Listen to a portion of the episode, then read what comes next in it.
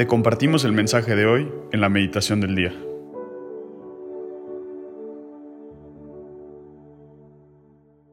En el nombre del Padre, del Hijo y del Espíritu Santo. Amén. Ven Espíritu Santo, llena los corazones de tus fieles y enciende en ellos el fuego de tu amor. Envía, Señor, tu Espíritu Creador, y se renovará la faz de la tierra. Oh Dios, que has iluminado los corazones de tus hijos, con la luz del Espíritu Santo, haznos dóciles a sus inspiraciones, para gustar siempre del bien y gozar de sus consuelos. Por Cristo nuestro Señor. Amén. Buenos días, Señor. Hoy vengo a agradecerte por tu amor, por tu fidelidad, por un día más de vida, porque hoy nos das una nueva oportunidad. Y hoy vengo a decirte que creo, pero ayúdame a creer con firmeza, que espero, pero necesito tu ayuda para esperar sin desconfianza, y que te amo, pero ayúdame a amar con tu corazón. El día de hoy, lunes 24 de febrero, meditaremos el Evangelio que encontramos en Marcos capítulo 9, de los versículos 14 al 29. En aquel tiempo, cuando Jesús y los tres discípulos bajaron de la montaña, al llegar a donde estaban los demás discípulos, vieron mucha gente alrededor y a unos escribas discutiendo con ellos. Al ver a Jesús, la gente se sorprendió y corrió a saludarlo. Él les preguntó, ¿qué discutís? Uno le contestó, Maestro, te he traído a mi hijo. Tiene un espíritu que no le deja hablar, y cuando lo agarra, lo tira al suelo, echa espumarajos, rechina los dientes y se queda tieso. He pedido a tus discípulos que lo echen, y no han sido capaces. Él les contestó, Gente sin fe, ¿hasta cuándo estaré con vosotros? ¿Hasta cuándo os tendré que soportar? Traédmelo. Se lo llevaron. El espíritu, en cuanto vio a Jesús, retorció al niño, cayó por tierra y se revolcaba echando espumarajos. Jesús preguntó al Padre, ¿cuánto tiempo hace que le pasa esto? Él contestó, desde pequeño, y muchas veces hasta lo he echado al fuego y al agua, para acabar con él. Si algo puedes, ten lástima de nosotros y ayúdanos. Jesús replicó, ¿qué es esto de si puedes? Todo es posible para aquel que tiene fe. Entonces el padre del muchacho gritó, tengo fe, pero dudo. Ayúdame. Jesús, al ver que acudía la gente, increpó al espíritu inmundo diciendo, Espíritu mudo y sordo, yo te lo mando, vete y no vuelvas a entrar en él. Gritando y sacudiéndolo violentamente, salió.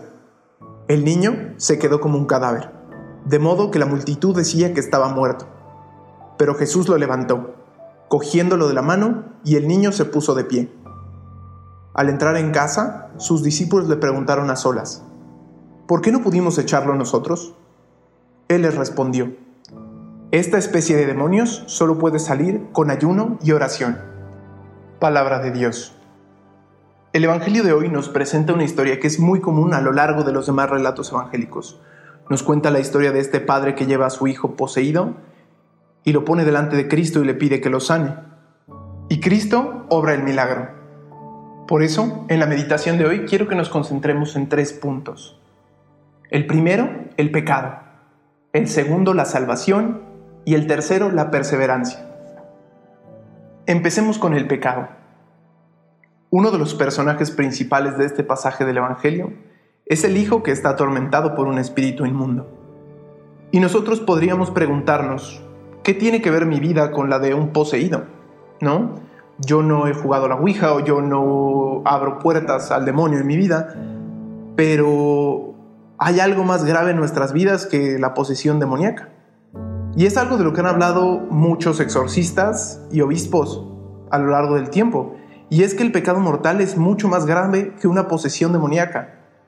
Porque si bien el demonio puede poseer el cuerpo, no puede tocar el alma. Mientras que cuando nosotros pecamos mortalmente, rechazamos el ser hijos de Dios y nos convertimos en hijos de Satanás. Y si el niño de la historia era echado por tierra o aventado hacia el fuego o hacia el agua para intentar matarlo, nosotros somos arrojados al pozo y al lodo de nuestras pasiones desordenadas. Y si el niño era sordo y mudo, nosotros nos volvemos sordos a la voz de Dios y mudos a poder predicar su palabra, dejándonos en un estado de esclavitud y muerte del que solo el Hijo de Dios puede sacarnos. Y esto me lleva a mi segundo punto, la salvación. Y podemos imaginarnos que el Padre llevó al Hijo a cientos de maestros de la ley, con fariseos, curanderos, probablemente ofreció sacrificios en el templo, y nada de eso lograba salvar a su Hijo. Y es quizás ahí, en medio de su desesperación, que al escuchar que Cristo estaba cerca, decide salir y encontrarse con Él, o quizás con alguno de sus discípulos, para escuchar sus enseñanzas y esperar que alguno de ellos liberara a su Hijo. Pero ninguno de los discípulos tiene éxito. Y así, esperando, cuando ve a Cristo se le acerca y le dice, Maestro, mi hijo está poseído y le he pedido a tus discípulos que echen al demonio y no han sido capaces. Y continúa, Señor, si algo puedes hacer, ten compasión de nosotros. Y es en ese momento en el cual Cristo pone a prueba su incredulidad y le pregunta, ¿qué es esto de si puedes? Todo es posible para aquel que cree. Y el Padre, conmovido, le responde, creo, Señor, pero aumenta mi fe. Y es solo después de esta profesión de fe que Cristo expulsa al demonio y libera a su Hijo. Y aquí quiero invitarte a que hagamos una pausa y reflexionemos sobre el tema de la salvación. Como vimos en la historia, esta no viene de curanderos o de sabios o de maestros, tampoco viene de seguir normas o principios, ni siquiera de ser buena persona. La salvación, como dirá el Evangelio más adelante, consiste en creer y en ser bautizado. Y si al salir el demonio el niño cae como muerto y después es levantado por Cristo, así nosotros tenemos que morir con Cristo para resucitar también en Él. Y esto me lleva al último punto de la meditación, la perseverancia. Nosotros ya hemos sido salvados por Cristo, nosotros ya somos bautizados, nosotros ya tenemos una vida nueva, pero podemos volver a caer en el pecado. Podemos volver a morir. Podemos volver a elegir ser hijos de Satanás y no ser hijos de Dios. Y es por eso que tenemos que perseverar, porque la vida del cristiano es una vida de guerra espiritual, es una vida de lucha hasta que lleguemos triunfantes al cielo. Y en este punto, a lo largo de la historia de la iglesia, siempre ha habido confusión. Uno se salva por la fe o uno se salva por las obras. Y la respuesta es las dos. Como nos recuerda Santiago en su carta, si la fe no tiene obras, es una fe muerta. Y eso quiere decir que la fe está en acto. De nada nos sirve creer cuando todo va bien y dudar cuando todo va mal. De nada nos sirve predicar con unos y criticar con otros. Y es por eso que Cristo nos deja dos herramientas para seguir creciendo nuestra fe y poder perseverar en el camino. El ayuno y la oración. Y no debemos ver esto como un reto para ver quién es más santo y más bueno, sino como una medicina que todos necesitamos para corregir el mal que hay dentro de nosotros mismos. Pues como dijo San Jerónimo, las pasiones del cuerpo han de curarse con el ayuno y las enfermedades del espíritu con la oración. Así que al término de esta meditación, quiero invitarte a reflexionar a lo largo del día sobre estas tres preguntas. ¿Quiero ser hijo de Dios? o hijo del demonio? ¿Creo que Cristo tiene el poder para salvarme o necesito pedirle más fe? Y por último, ¿estoy dispuesto a hacer lo necesario para morir a mi pecado y resucitar a la gracia? Vivamos este periodo de gracia, como es la cuaresma, para prepararnos para morir y resucitar con Cristo.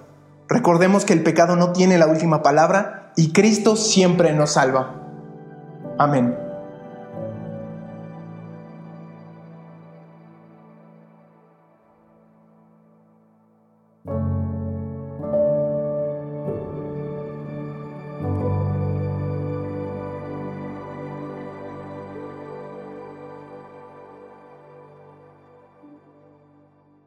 Te agradecemos, Señor, por todos tus beneficios, a ti que vives y reinas por los siglos de los siglos. Amén.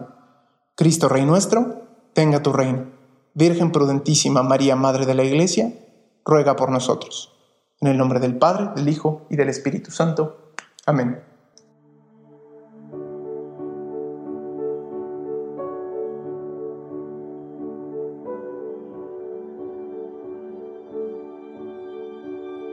Te invitamos a permanecer en oración. Escúchanos mañana y comparte su palabra con los demás.